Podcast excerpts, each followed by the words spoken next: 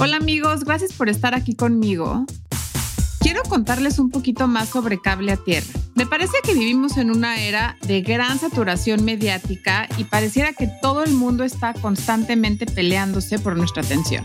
A mí en lo personal a veces me gustaría que alguien me tomara de la mano y me dijera, Tania, por favor lee este libro, por favor ve esta película, vale la pena, sigue a este político, es talentoso, mira esta fotógrafa, mira su trabajo, conoce a esta arquitecta.